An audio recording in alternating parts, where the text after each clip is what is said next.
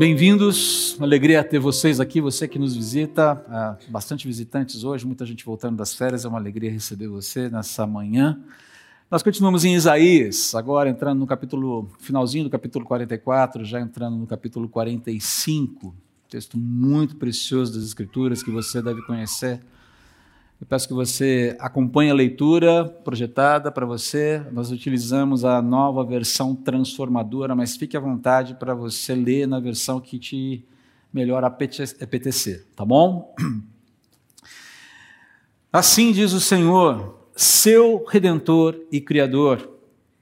Eu sou o Senhor que fiz todas as coisas sozinho, estendi os céus quem estava comigo quando criei a terra?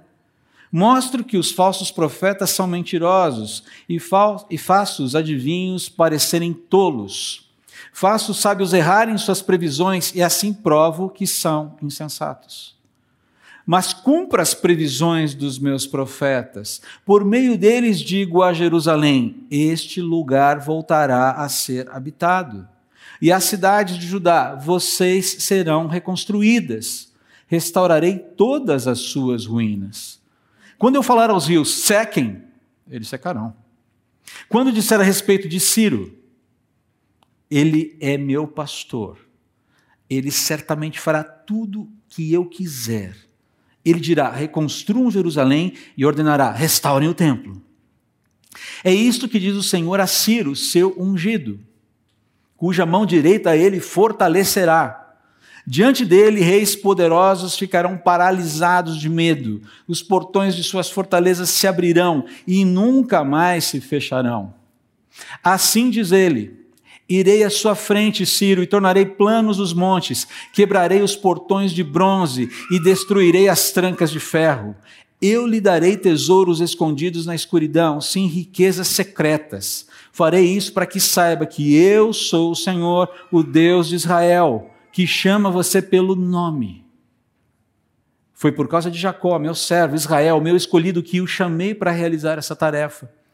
Por isso o chamei pelo nome, quando você não me conhecia. Eu sou o Senhor, não há outro Deus. Eu o prepararei para a batalha, embora você não me conheça, para que todo o mundo, de leste a oeste, saiba que não há outro Deus. Eu sou o Senhor e não há outro formo a luz e crio as trevas, trago a paz e crio a calamidade.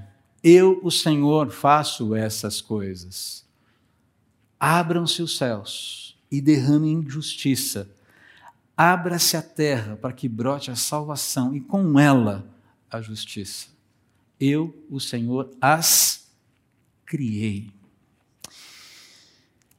Ah, nós vimos a semana passada capítulo 44, versículos 21 a 23, um texto mais curto, a síntese das virtudes de Deus. E qual, se a gente fosse resumir essa síntese, resumir a síntese é interessante, né? Sintetizar o resumo dando a mesma. Mas se a gente fosse colocar essa síntese numa palavra, qual seria mesmo? Lealdade, leal. Deus é leal. Nós falamos que o amparo, a graça de Deus jamais serão retirados daqueles que nele verdadeiramente confiam. E é por isso que ele exorta naquele texto a, aquelas pessoas, aos filhos, aos seus servos que estão distantes dele, que estão vagando por caminhos é, é, diferentes daquele, daqueles que ele tem proposto, que parem, avaliem e voltem para ele. No texto de hoje, Deus retoma os seus oráculos, a sua revelação. E ele, nesse texto, ele, ele retoma essa revelação afirmando o que vai fazer especificamente com Israel, o reino do sul, o reino de Judá, que ainda está vivendo debaixo do império assírio, debaixo do rei Senaqueribe, ainda não foi nem sequer para o exílio babilônico. Então ele está falando que ele vai fazer num futuro relativamente próximo ao tempo em que Isaías vive. Agora o texto está focado dentro de um espaço, dentro de um momento do tempo. E muito embora a, a, o tempo do cumprimento dessa profecia não fosse conhecido por Isaías e seus contemporâneos, porque ele está falando do futuro. E o futuro, literalmente, a Deus pertence. Embora Isaías não entendesse muitos aspectos dessa profecia, a gente consegue entender. A gente sabe, a gente consegue discernir um pouquinho o que está acontecendo aqui. E eu quero colocar para os lá vem o nosso, a nossa cronologia de novo. Tá, tem muitas informações aí, mas eu vou chamar a sua atenção para aquilo que mais importa. Tá? Apesar então dessa turma que viveu naquela época, ouvindo Isaías falar, falei, cara, mas do que é que ele está falando? Perdão. Nós sabemos hoje exatamente do que se trata, pois é fato registrado pela história. Queimou aí como fogo para você, né? É um fato registrado pela história. Nesse momento, Deus se refere aos eventos que ocorreram cerca de 150 anos à frente do tempo de Isaías, o tempo em que esse texto que nós acabamos de ler foi registrado pelo profeta. E é interessante porque Deus afirma algumas coisas muito curiosas que ninguém faz ideia do que vai acontecer. Ele está afirmando aqui que ah, após a ascensão do Império Babilônico, eu sei, são muitas informações históricas, mas calma, é só para dar um pano de fundo aqui. O foco não é a aula de escola bíblica dominical de história. Mas depois do, do, da, da ascensão do Império Babilônico, que nem tinha acontecido, depois da subjugação do Reino do Sul, do Reino de Judá, que também não tinha acontecido. Depois do exílio babilônico, depois de todo esse trabalho de Deus para disciplinar o povo, uh, esse período chegaria ao fim pelas mãos de uma pessoa chamada Ciro, que ninguém fazia a menor ideia de quem era, mas que nós sabemos hoje pela história que se trata do rei Medo-Persa, rei da Pérsia. História, isso é história. Então veja bem, o que Deus está falando aqui: haverá disciplina, mas haverá restauração. Babilônia será o instrumento da disciplina, mas Ciro será o meu instrumento da restauração. O mais interessante é que Deus pega uma nação ímpia, uma nação que não tinha qualquer temor de Deus, para ser instrumento da sua disciplina. E depois ele vai pegar um rei igualmente ímpio. Ímpio no sentido de não ter temor de Deus, não ter vinculação com Deus, para ser instrumento da sua libertação. Ok? É isso que Deus está apresentando aqui. Importa ressaltar aqui, note isso. Isaías ah, vive ainda, Isaías, o pessoal do Reino do Sul, eles ainda estão às voltas com os problemas relativos a um sujeito chamado Senaqueribe do Império Assírio. O problema, o terror ali de Judá é Senaqueribe. Nem Babilônia está no cheiro deles ainda, mas Deus está falando: Babilônia vai se levantar e vai ser instrumento para disciplina. Nem Babilônia se levantou, nem houve exílio, nem houve ocaso das formas, mas lá na frente vou levantar um sujeito chamado Ciro que vai, uh, Ciro, perdão, que vai libertar vocês. Perceba, quem é Ciro para Isaías e seus contemporâneos? Ele não existe. Ele simplesmente não existe no plano humano. Dentro da história humana, Ciro não é ninguém, não é nada. Babilônia ainda não é um poder. Babilônia sequer ascendeu como império, ainda é um, uma tentativa de poder. Está longe de ser o que, se que viria a se tornar debaixo das mãos de Nabucodonosor. Mas olha aqui a riqueza de detalhes com que Deus afirma Babilônia será usada como instrumento para disciplina. Ciro será usado como instrumento para restauração. Hein? Tente se transportar para aquele tempo de Isaías, ouvindo Isaías falar essas coisas. E aí eu fico pensando, alguém coçando a cabeça, falando, mas. Uh, uh, Tá, Isaías, Babilônia até eu entendo, porque Babilônia está aí, mas era uma turma que estava lá ainda tentando fazer uma primeira ginástica para se, se impor como nação, mas ainda também debaixo da mesma tirania de Senaqueribe, do Império Assírio. Estava é, ali como Judá, pau a pau. E essa turma deve ter falado, até entendo Babilônia, não gosto muito da ideia. Aliás, não gosto nada da ideia. Mas Ciro, quem é Ciro? Diz aí, Isaías. Lembrando que a lei de Deus diz que se um profeta falar em nome de Deus não acontecer, o que, que você faz? Pedra nele. Ó, oh, Isaías, teu pescoço está Entende? Mas está lá, palavra dada, palavra exposta. O Senhor disse, é assim que vai acontecer.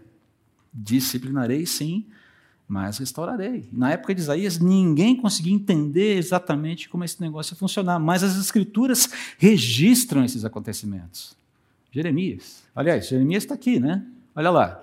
Isaías, Jeremias pegou um tempo ali do ministério de Isaías, viveu, foi contemporâneo de Isaías e chegou a ser relativamente contemporâneo, provavelmente ali a Daniel. Viveu nessa transição da queda do Império Assírio e o levantamento, a ascensão do Império Babilônico e viu o exílio acontecer, testemunhou as tragédias do exílio. Olha que, que interessante esse texto aqui de. O fogo está aparecendo de novo. Interessante o, o registro que o profeta Jeremias faz. Deus revela para Jeremias o que há de acontecer sobre essa questão do exílio. Capítulo 29, versículos 10 a 11. E tem um, um texto correlato com essa informação também no capítulo 25, 10 a 13. Assim diz o Senhor: vocês ficarão na Babilônia durante 70 anos. O exílio estava no início aqui.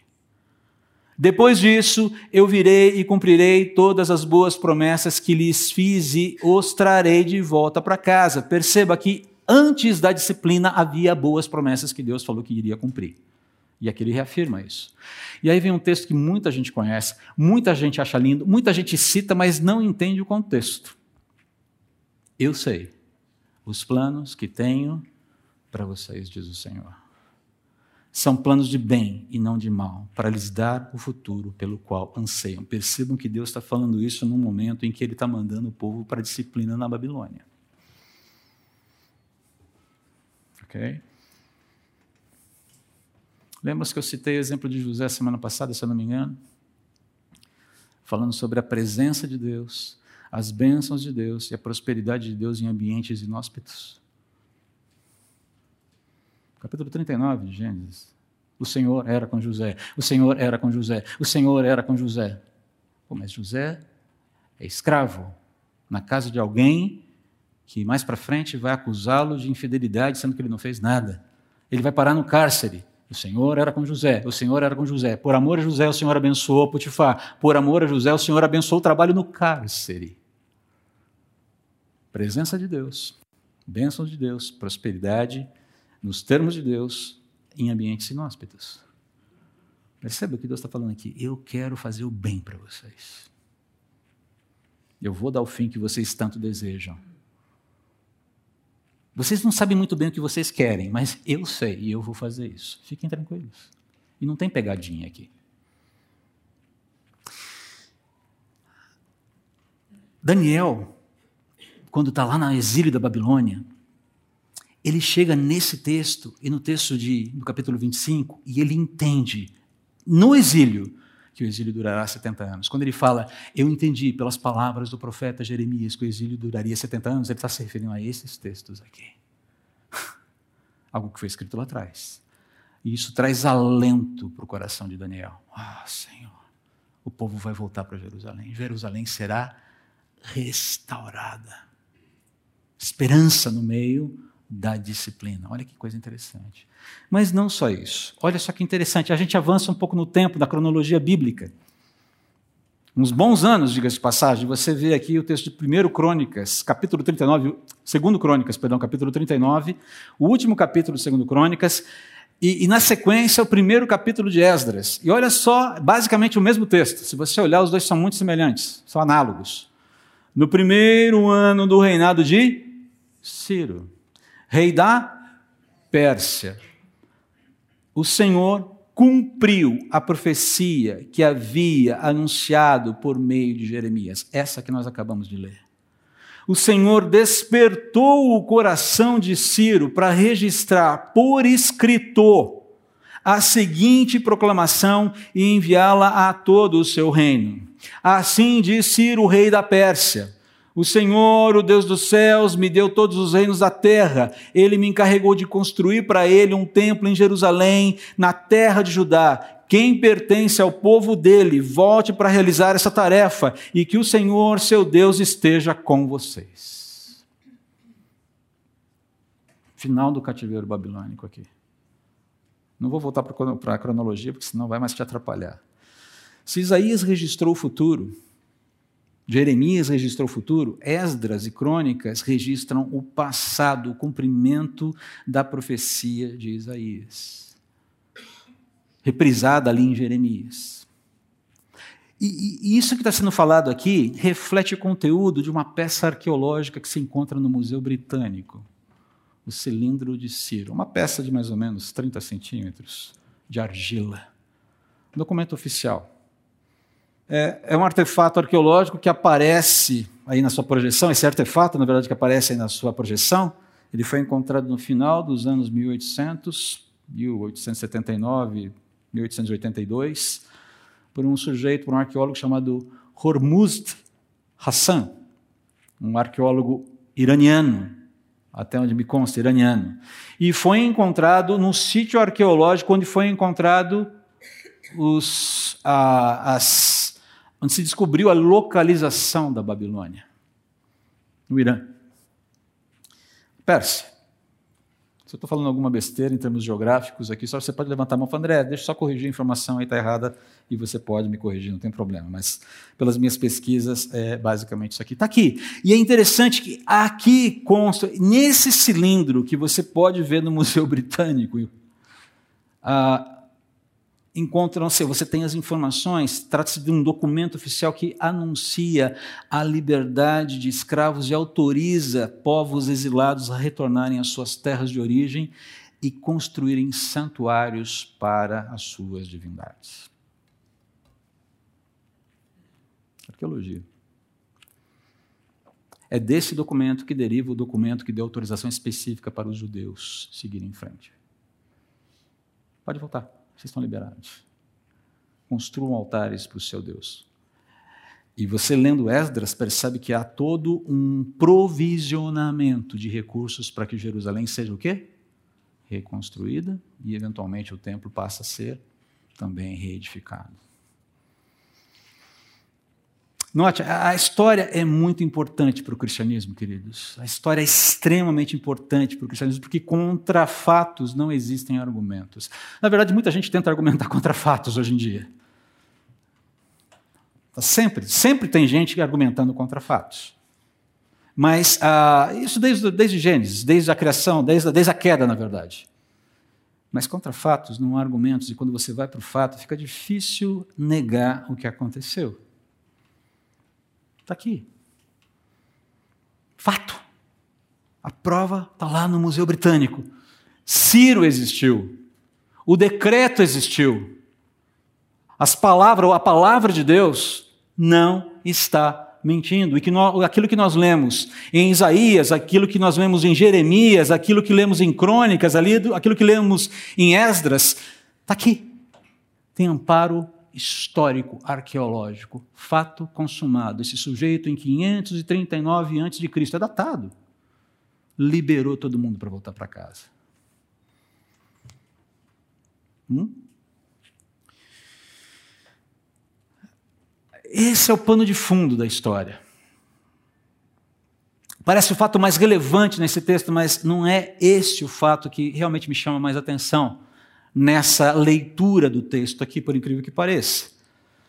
Ah, assim como ah, o texto não mente sobre ah, os dados históricos, o que Deus pretende fazer, o que de fato acabou acontecendo na história, o texto não mente também sobre aquilo que mais importa ressaltar nele, que é o Deus que se revela na Bíblia é o Senhor de absolutamente tudo. Quando ele faz esses movimentos, quando ele constrói esses movimentos, à medida que ele direciona toda a sua intenção, manifesta nesse texto, você percebe, esse Deus é o Senhor de tudo, absolutamente tudo. O Deus que se revela nas Escrituras é o dono do mundo. Literalmente. E quando a gente fala mundo, a gente não fala planeta Terra, a gente fala toda a criação, toda a existência, todo o universo. Sabe aquele universo paralelo que aparece lá em Interestelar, que a gente nem sabe se existe? Ele é dono daquilo lá também se existir. Quem é nerd sabe do que eu estou falando. Quem não é nerd, ah, não se preocupe, fique tranquilo, eu explico para você depois.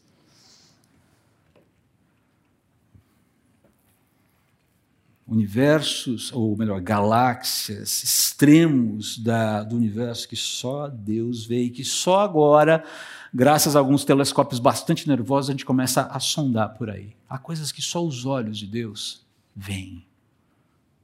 Por que será, não? A pergunta que não custa, né? Mas quero voltar aqui para o enfoque desse texto que eu estou apresentando aqui. Há uma questão histórica muito importante que a gente já apresentou aqui de maneira muito sucinta, mas o que importa trabalhar é como Deus se apresenta nesse texto. E eu não sei se você notou, mas há uma repetição aqui nesse texto. Uma informação é repetida constantemente. Você notou qual é? Alguém aqui percebeu? Ela acontece quatro vezes no texto. Já dei uma dica. São 13 versículos, ela acontece quatro vezes, ela é repetida quatro vezes. Eu sou o Senhor. Quatro vezes em 13 versículos, falando de coisas muito densas, falando sobre presente, falando sobre futuro, falando uma série de coisas muito importantes aqui. Primeira vez, o primeiro momento, a primeira citação acontece ali, ainda no versículo 24. Eu sou o Senhor que fiz todas as coisas, sozinho estendi os céus. Quem estava comigo quando criei a terra?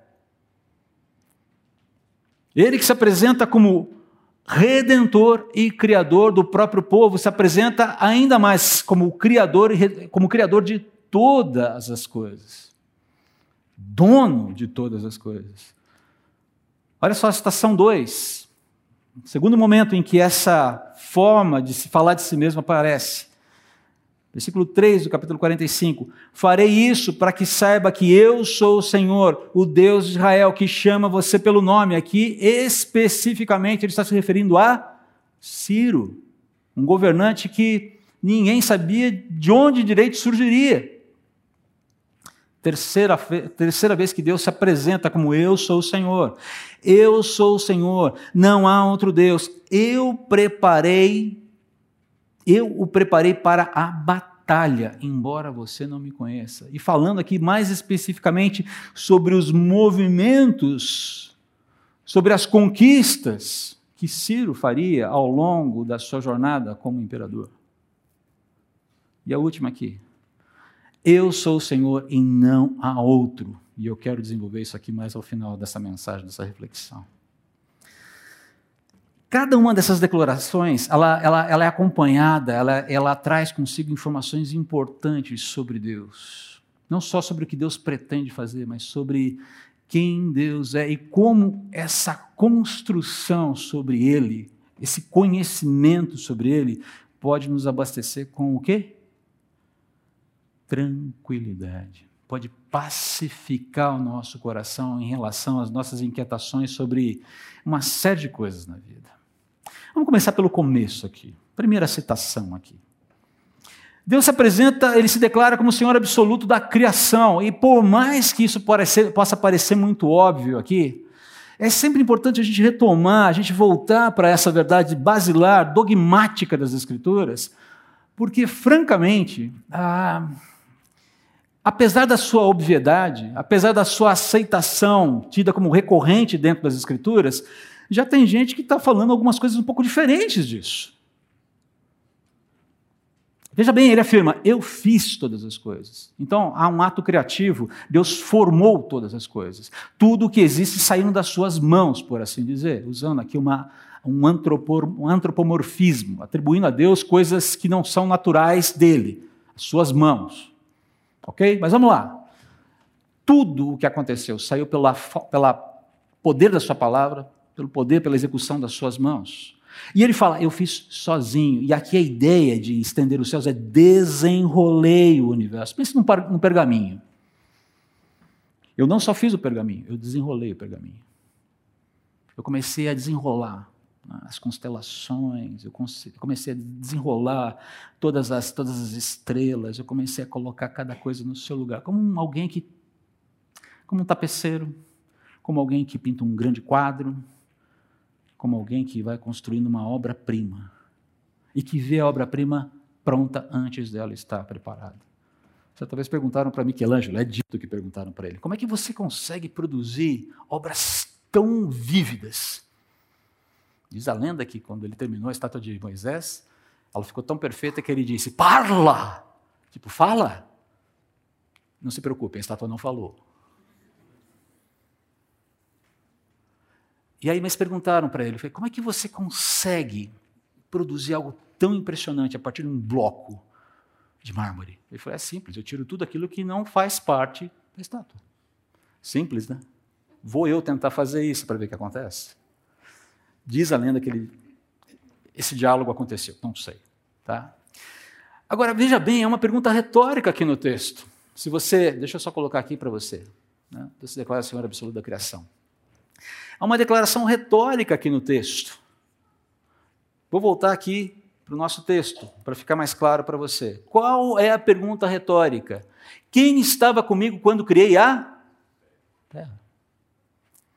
Ninguém. A resposta é simples, é uma pergunta retórica que tem, embute a sua resposta. Ninguém estava comigo. As pessoas da Trindade estão envolvidas no processo, e somente eles e mais ninguém. Não teve ajuda, não teve segundo escalão de divindade, não teve terceiro escalão, não teve quinta divisão. Chama lá o pessoal da quinta divisão lá, o semideus lá, Hércules, ajuda aí, cara. Tô precisando. Né? Atlas, chama Atlas, vamos lá. Vamos aí, moçada, dá uma forcinha aí. Mercúrio. Não tem segundo escalão de divindade, não tem panteão de Deus, não tem lá uns Zeus lá querendo matar Cronos, o pai, porque ele acha que ele é um vilão. Há um único Deus, sozinho. Fica imaginando né, a turma lá que vê em a, a profusão de divindades uma vantagem. Falei, cara, mas isso aqui é muito maluco, só um Deus fazendo tudo isso. O cara é bom mesmo, né? Ou então uma baita de uma mentira. A gente tem que decidir. Mas é interessante ver aqui como Deus vai, é, ele vai se apresentando e falando, eu sou o Senhor de todas as coisas. Agora, veja bem, por que, que ele está falando sobre, sobre, sobre tudo isso? Porque a realidade vem das suas mãos. E se a realidade vem das suas mãos, tudo que está, tudo que faz parte da realidade também vem dele a própria, o próprio código para decodificar a realidade. A verdade, o que é verdade, o que é mentira, o que é bom, o que não é, enfim, todos os padrões que explicam a realidade emanam de Deus. É por isso que na sequência ele vai falar assim: é por isso que eu desminto o profeta mentiroso. Confirmo a palavra daqueles que falam em meu nome, que são encaminhados por mim. Percebe que ele, no final ele chega na questão da verdade. Onde está a verdade? Eu sou esse Deus que de quem emana a verdade. Eu sou a própria verdade. E eu desautorizo qualquer que fale em meu nome mentiras. Mas eu confundo a sabedoria daquele sábio que acha que pode construir um significado para a realidade independentemente de mim. E aqui você vê um eco muito interessante, não o texto um eco, mas um eco de Paulo em 1 Coríntios capítulo 1, versículo 20, quando ele fala é, que o Senhor destruirá a sabedoria dos entendidos. Ele está falando de não de destruir a sabedoria em si, mas essa sabedoria autossuficiente, que acha que dá conta de explicar a vida de levar a vida independentemente de Deus. Deus fala, não vai funcionar. Eu destruo a, a palavra religiosa falsa, eu envergonho aquilo que não vem de mim, certamente vai ficar registrado. Não veio de mim. Você quer conhecer se um profeta é verdadeiro ou não? É simples. Aquilo que ele profetizou aconteceu? Está cheio de profeta do século 22, 21, né, gente? Nossa, século 22 foi ótimo, né? Século 21. Está cheio de profetas, não está? O ano passado foi um ano de muita profusão de profecias, de todos os tipos que a gente faz com esses profetas que não falaram da parte de Deus, hein? Se fosse no tempo de Isaías, pedra nele. No nosso tempo, Deus tem métodos mais, digamos, objetivos para tratar. É simples, é, é ignorá-los, porque eles foram desmentidos. Eles não devem ter espaço no meu coração. Eles não devem ter espaço na minha tela de computador, na tela do meu celular, na tela da minha casa. Eles não devem ter espaço no meu tempo, na minha vida, porque são mentirosos e não falaram de Deus o que era correto. Tem alguma dúvida? Pega as profetadas que você ouviu no ano passado, faz uma relação de quem falou o quê e se foi cumprido, se aconteceu. Não cumpriu? Não precisa tacar pedra. Simplesmente deleta. Mais simples, não é? Não precisa dar nem dislike. Dá unfollow. Já está valendo.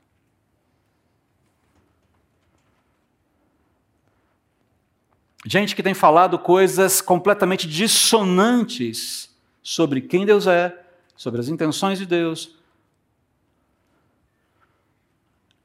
O registro está feito. Deus nos revelou, a palavra está lá. Eu não preciso de outra fonte que não a própria palavra para descobrir o que é verdade. Uma das coisas, um dos acordos que eu tenho com o presbitério da igreja, o dia em que eu falar alguma coisa que não consta nas escrituras, vocês têm o dever de me chamar a atenção e me passar, ó, oh, isso aqui está errado. Foi intencional? Opa, amigão, vai, vai, vamos levantar fervura aqui. Foi um erro, um descuido? Ok, peça perdão, segue a vida. Não temos esse acordo, Cláudio? Não temos esse acordo, Murad? Não temos esse acordo, Marcelo? Cadê o Marcelo? Não temos esse acordo, Leandro? Rock está por aqui? Mas o Rock vai confirmar. Ai dele se ele não confirmar. Rock. Sandro, temos esse acordo? Temos. O que dizem as Escrituras? Hum? Não importa quantos nomezinhos ou quantas letrinhas um pastor tenha na frente do nome. Não importa o tamanho do carisma dele, da articulação filosófica dele, da capacidade intelectual dele. Se ele falou alguma besteira dissonante, fala, unfollow nele. Não precisa jogar pedra. Unfollow. Simplesmente isso. Não entra na tela da tua casa, não entra no YouTube da tua, do teu celular, simplesmente unfollow nele. Simples, não é? Fácil. Não precisa pegar em pedras. Não precisa nem se dar o trabalho de fazer isso. E nem entrar em guerra e ficar entrar em discussões em chat. Porque fulano é... Não precisa. Unfollow. Suficiente. Cuida do teu coração e deixa Deus tratar com teu irmão. Tira primeiro o cisco do olho e deixa Deus cuidar. Para depois você ajudar com o argueiro. Se ele quiser ajuda. É simples que Deus está falando aqui? Ele está alegando aqui que Ele é único, que Ele é singular, que Ele é necessário, que Ele é a última e verdadeira fonte de verdade. E só Ele, e só nele, você pode encontrar o registro de verdade e averiguar se as coisas são de fato assim. E é por isso que ele vai, inclusive, dar o exemplo de próprio Ciro, ele vai exemplificar essa sua capacidade com a história de Ciro. Deus está falando, não só falando o que ele vai fazer e de fato faz, mas ele está também exemplificando esse poder, essa capacidade, essa singularidade dele. E é por isso que a gente pode dizer também que o Senhor é, se declara como o Senhor absoluto da história. Quando você volta para o texto aqui, vamos lá. Olha só, versículo 3. Eu vou ler aqui desde o versículo. Vou pegar aqui esse texto, uh, versículos 26 ao 3, para ficar mais fácil aqui. Vou voltar aqui para o texto. Olha só. Cumpra as, as previsões dos meus profetas, por meio deles digo a Jerusalém: este lugar voltará a ser habitado, as cidades de Judá, vocês serão reconstruídas, restaurarei todas as suas ruínas. Deus está falando: eu posso fazer isso, eu vou fazer. Quando eu falar aos rios, sequem, eles secarão. Se eu posso secar rios, reverdejar o rio seco, é, é, é, trazer água e reverdejar as margens do rio seco, por que, que eu não posso fazer outras coisas? E aí ele fala: quando disser a respeito de Ciro, ele é meu pastor. E a ideia de pastor aqui é alguém que vai conduzir um rebanho de Deus. Interessante, não é? Uma pessoa que nem temente a Deus era. Ele certamente fará tudo o que eu quiser. Ele é quem será meu instrumento para conduzir o povo para a reconstrução, a reedificação. Mas a ideia, perceba, não é só uma reedificação, uma infraestrutura de uma cidade. É você criar todas as condições para que a vida habite de novo naquele lugar, vida restaurada. Deus usa os instrumentos que Ele quiser aqui. E na sequência ele vai falar: olha, é isto que diz o Senhor a Ciro, seu ungido, cuja mão direita ele fortalecerá. Diante dele, reis poderosos ficarão paralisados de medo, os portões de suas fortalezas se abrirão e nunca mais se fecharão. Deus está falando assim: ninguém vai resistir a você. Aí alguém poderia dizer: bom, já que é assim, Ciro poderia ter ficado sentado no seu trono esperando tudo acontecer, né? Ah, ah. Ele teve que combater. Na verdade, diz, dizem que ele morreu, inclusive, em batalha, anos mais, mais à frente. Houve engajamento. Era um homem de guerra. Mas eu só ninguém vai te resistir até que todos os propósitos sejam cumpridos aqui. Essa é a ideia aqui. Queridos, todos os movimentos é, da história, todos os movimentos históricos, abraçando todas as áreas da vida, compõe essa tapeçaria monumental que Deus já teceu enquanto ele tece. Deu para entender? Na mente de Michelangelo, Davi estava pronto. Moisés estava pronto. É um bloco de mármore. Eu estou vendo ele aí. Enquanto tece, já está pronto. Precisamos entender isso aqui. Eu gosto muito do filme Sinais, do M. Night Shyamalan, acho que é esse o sobrenome dele. Não sei quantos de vocês assistiram. Lá vem eu com as minhas nerdices de todo. Ninguém assistiu o filme. Ok, vou tentar aqui ser bem breve.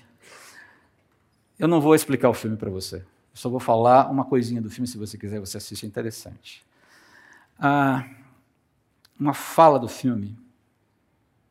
Acho que representa o filme. Uma fala e o que acontece depois representa essa fala. Representa o, o filme todo.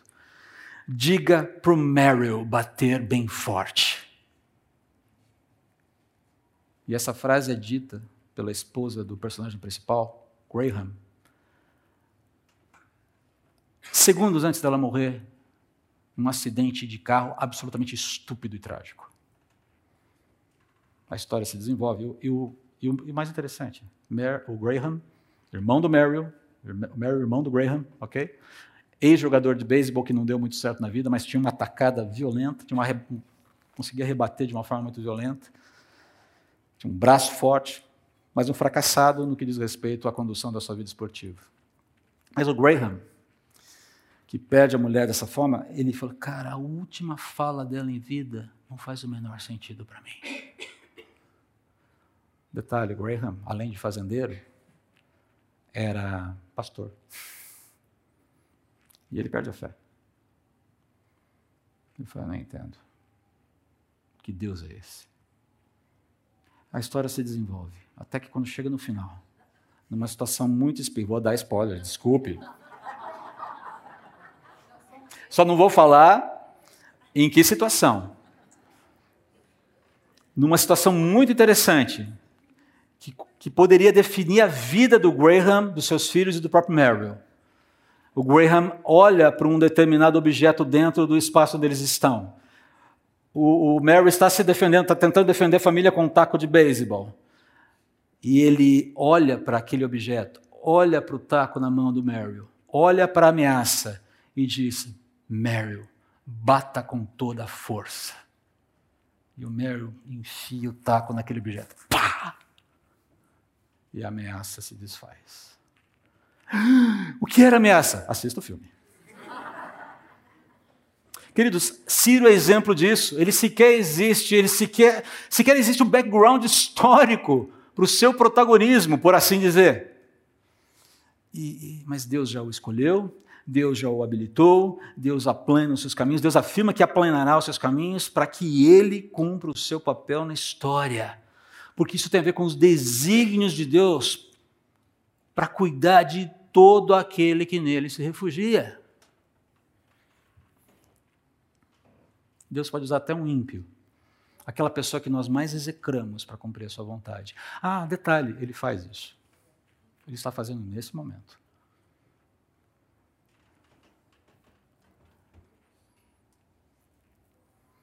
Mas a situação. Mas ele está fazendo isso.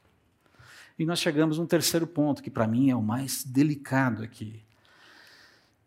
Que Deus se declarar Senhor absoluto de eventos que eu chamo aqui eventos misteriosos. O versículo 5 está falando do, do, engajamento de Deus, preparando Ciro para a batalha, habilitando Ciro para a batalha, para ser um homem de guerra, para fazer a guerra e dominar, ser o poder dominador daquela época.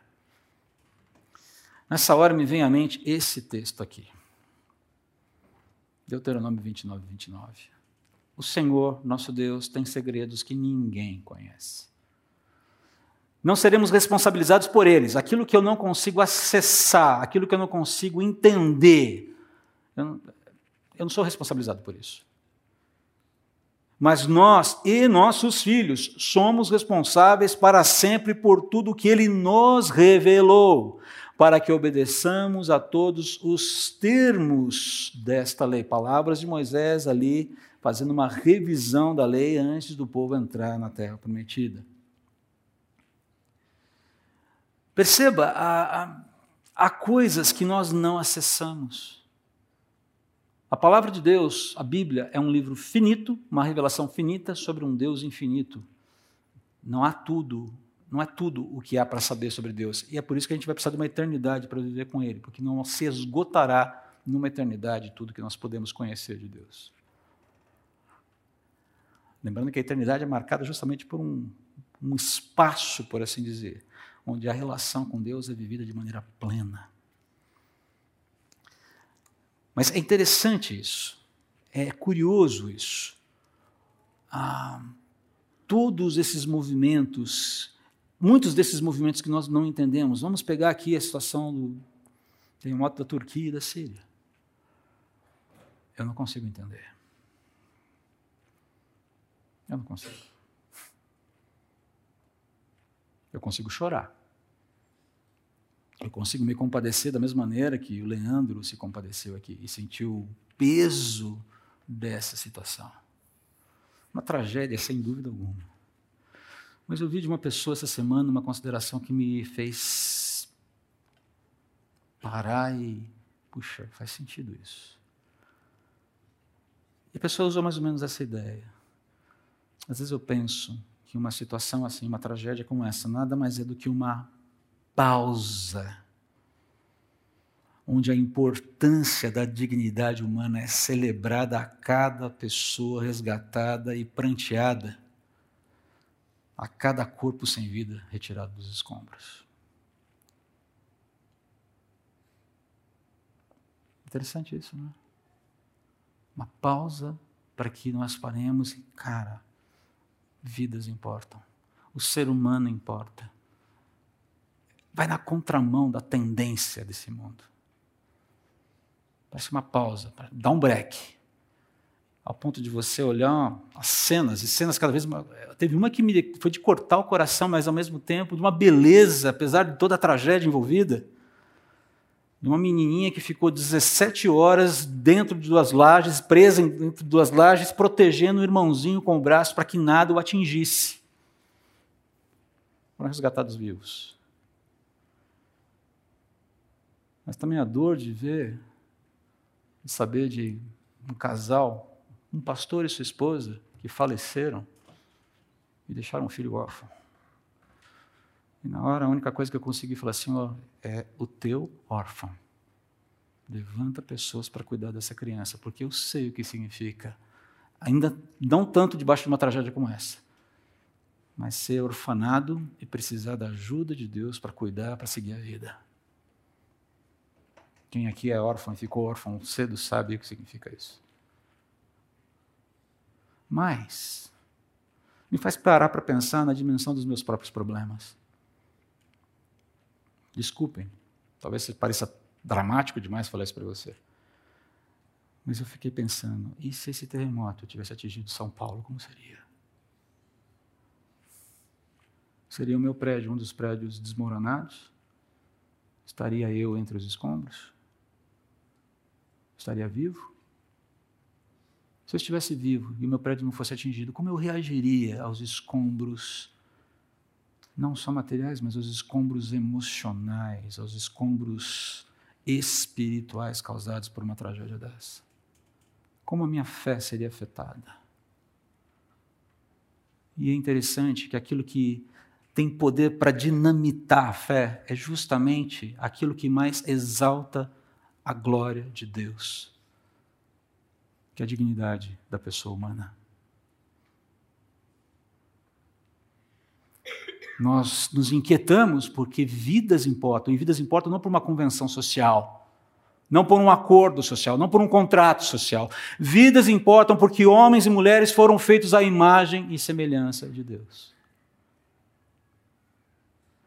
Deus se declara Senhor absoluto desses eventos enigmáticos que a minha razão não consegue explicar mas que quando eu paro para analisar com um pouquinho mais de atenção, apontam justamente para a essência do que a vida é e para o grande problema que o homem criou para si mesmo. Quando se alienou de Deus e disse: Eu não preciso de você. E por fim, Deus se declara como Senhor absoluto da salvação e da justiça, mas perceba aqui no versículo 8 uma, uma construção um pouquinho diferente. Vou exibir aqui para você, a partir do versículo 6.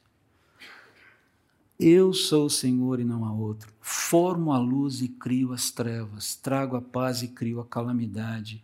Eu sou o Senhor, faço essas coisas. E aí, versículo 8: Abram-se os céus e derramem justiça. Abram-se os céus. De onde vem a justiça? De onde vem a salvação? De Deus, daquele que está além de nós. Abra-se a terra para que brote a salvação e com ela a justiça. E aí vem o termo que mais me chama a atenção. Eu, o Senhor, as criei. Criei a salvação e criei a justiça. E a história existe para que elas sejam manifestadas. Como de fato foram. No ápice dos tempos, quando o Senhor Jesus, quando o próprio Deus irrompe dentro da realidade humana. E Deus, Ele mesmo, se faz pecado para salvar o homem. Salvação e justiça. Salvação e justiça. Até que haja somente justiça. E vai acontecer. O último movimento salvífico de Deus o último movimento em que a justiça será declarada definitivamente ainda é aguardado. E a pergunta é: você está preparado para ele? E como é que você se prepara para ele? Reconhecendo que você é um pecador que precisa do arrependimento, que precisa do perdão que Cristo oferece na cruz. Você é alguém que tem andado com Deus mediante a fé em Jesus Cristo? Não é religião, não é abraçar uma denominação. Você se rendeu a Cristo como Senhor e Salvador da sua vida. A história existe para manifestar salvação e justiça que só podem ser oferecidas e alcançadas em Cristo, mediante a fé em Jesus. Você já fez isso? Porque se você não fez isso, você não está preparado para a manifestação salvífica final de Deus e toda a justiça que ela vai trazer. Eu quero exortar você a considerar seriamente como está a sua vida diante de Deus hoje. E se desvincular das ilusões que a vida religiosa muitas vezes nos traz. Para você sair daqui com alguma coisa para pensar mais ordenadamente. O Deus da Bíblia não é nada modesto ele não precisa, porque a modéstia não lhe cai bem. Isso significa que ele é vaidoso? Uh -uh. Significa que ele simplesmente fala a verdade sobre ele mesmo, porque a verdade emana dele. Ele afirma ser o Senhor absoluto de tudo, sobre tudo. E isso faz toda a diferença na forma de encararmos a realidade, de lidarmos com as nossas inquietações do dia a dia e os nossos próprios problemas e as nossas percepções, inclusive de mundo. A nossa cosmovisão tem que ser regulada por isso daqui. A nossa visão de mundo tem que ser pautada pela verdade que emana dele. E não a nossa visão de mundo pautar Deus. pautar a Bíblia. É uma inversão perigosa, uma inversão mortal. Segundo, a história não está desgovernada. A gente tem essa impressão às vezes, mas ela não está desgovernada. Todos os agentes, e todos nós somos agentes, todos nós somos agentes, e todos os acontecimentos da história colaboram conscientemente ou não para que os desígnios de Deus se cumpram. Todos. Absolutamente todos. Até a multa que você recebeu por parar em lugares. Até a batida de carro que você não queria. O braço quebrado. O chute na canela. A puxada de tapete. Tudo. Ainda que eu não entenda e não goste. Terceiro, eventos enigmáticos também fazem parte do desígnio de Deus. No controle tu estás. Ainda que a minha razão não consiga alcançar os propósitos desses eventos enigmáticos, não significa que os propósitos não existam. Simplesmente significa que eu não consigo acessá-los. Faz parte dessa coisa que Deus guardou só para ele. Deuteronômio 29, 29. E por fim, a finalidade da história e anunciar a salvação e justiça de Deus até que haja apenas justiça. Você está preparado para esse encontro final? Baixe sua cabeça. Vamos orar. Senhor, nós. Eu quero me aquietar diante de tudo aquilo que o Senhor me desafiou com esse texto. Meu coração tantas vezes se perturba, Pai, com coisas pequenas. E às vezes se perturba com coisas grandes, coisas legítimas também. Como eu preciso ser educado pelo Teu Espírito sobre tudo isso que nós falamos aqui. Mas o mais importante, Pai, é que, e eu quero te agradecer por isso, que eu hoje estou preparado para esse encontro final, onde o Senhor manifestará a sua salvação e a sua justiça. E eu te louvo por isso, porque não é mérito meu. Eu estou preparado porque o Senhor me alcançou por misericórdia e graça. Mas eu não sei qual é a situação dos meus amigos todos aqui. Alguns eu conheço. E eu quero pedir ao Senhor, por favor, que fale aos seus corações que teu Espírito se manifeste a eles, convencendo-os de coisas que só o Senhor pode convencer, porque não há argumento humano que dê conta de, de trazer, de capturar o coração, o espírito do homem e colocá-lo rendido aos teus pés. Mas que haja salvação e justiça hoje, aqui pela manifestação do poder do Teu Espírito Santo, Santo, levantando homens ou levando homens e mulheres que ainda não se entregaram ao Senhorio de Jesus, se rendendo a Ele agora. Eu te suplico, por favor, fala o coração. Trata esse coração. Reconcilie essa vida contigo. Para que a manifestação da justiça, para que a salvação e a manifestação da justiça já sejam experimentadas hoje.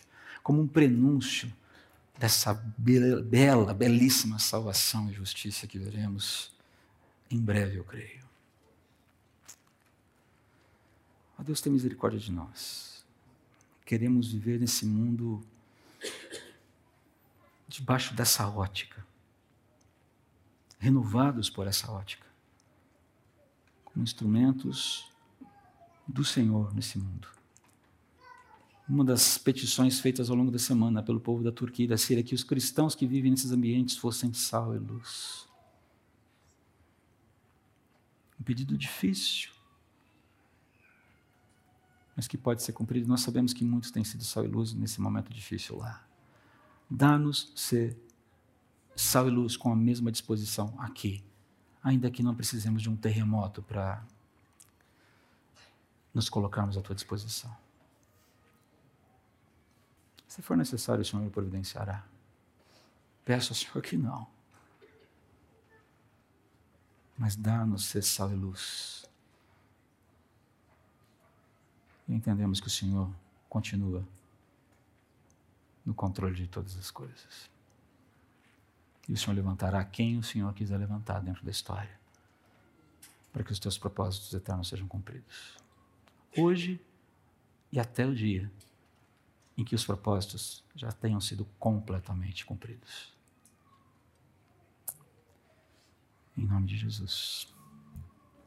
Amém.